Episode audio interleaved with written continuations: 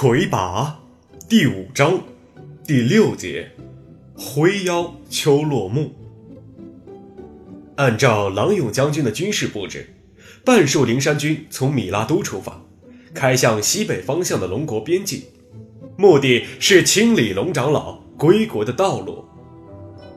开路军团行进的非常顺利，沿途没有受到什么抵抗，很多人一见到灵山军就逃走了，也有一些人根据官方宣传中对魁拔的描述和与郎勇将军作战过的人的讲述，认为魁拔对放弃文耀的人不加伤害，就主动把文耀集中在一起交给灵山军，然后。照常过日子，发现确实没发生什么祸事。这样的事情越传越广，后面的人就不逃了，把文要一交就算完事。就这样，开路军团很快到达龙国边境，清路任务完成。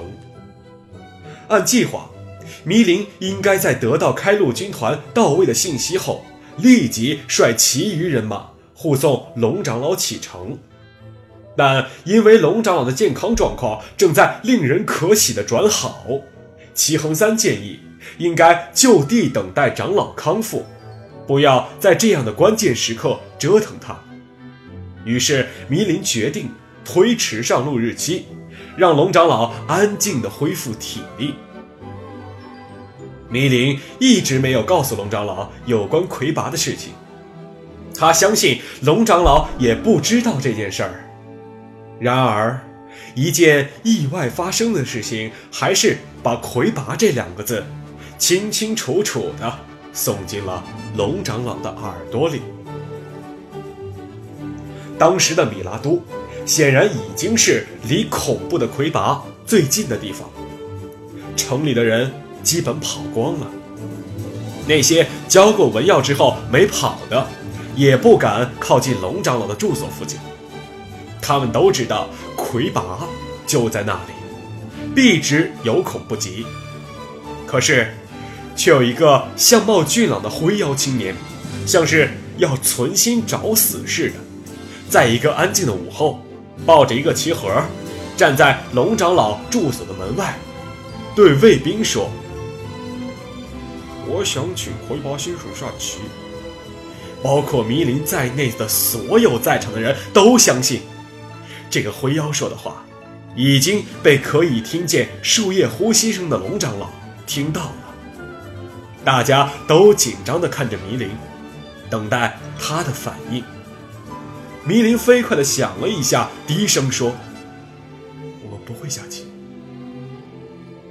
您会的，只是您自己不知道而已，魁拔先生。”这个人到底想干什么呢？迷林一下好奇起来。反正这会儿也没什么重要的事情要去做，那就看看这个可恶的灰妖到底要做什么吧。进来吧。那个灰妖抱着棋盒走到迷林眼前，开始铺棋盘。你有什么事儿吗？我已经说过了，想和您下一次棋，魁拔先生。那人说：“我想成为地界第一个与魁拔下过棋的人，请您赏光。”那个人说着，开始独自下起棋来，用黑白两种颜色的棋子摆着五连子。迷林发现他的手在颤抖。你的手在抖，我有点紧张，魁拔先生，您应该理解，魁拔在人们心中。到底是什么感觉？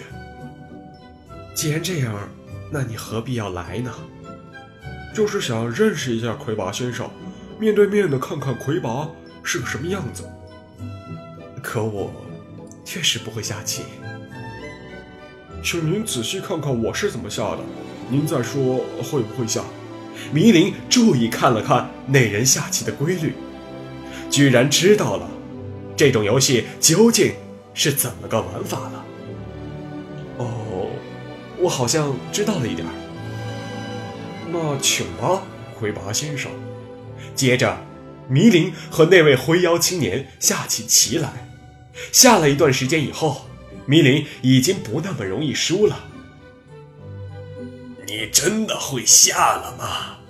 在一旁听着的龙长老问。总是输给他，迷林回答：“这是我教不了你的。”哈哈哈！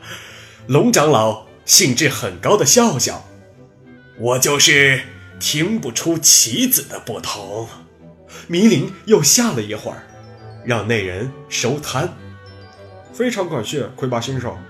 那人拿起一支笔，能不能写几个字？就写“魁拔秋落木”。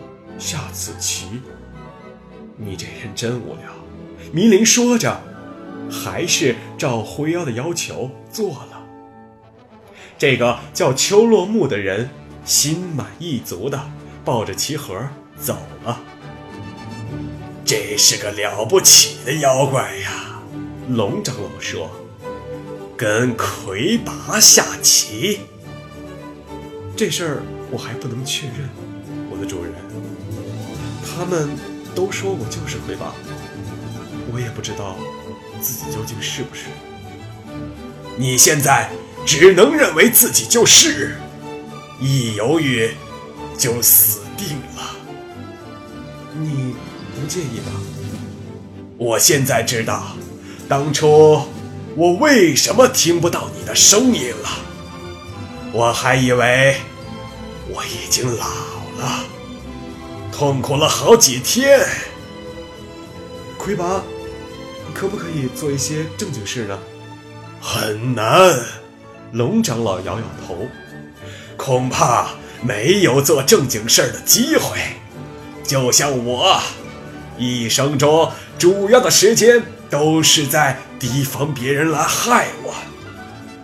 我真不知道，这样的生活放到我身上，我能不能受得了？没有选择，你只能从中给自己找到些乐趣。龙长老突然大叫了一声：“是的，这家伙，我是说刚才跟你下棋的那个灰妖，叫什么秋落木的。他至少告诉了你一件事：你其实是能的，只是你自己不知道。用点心就会了。”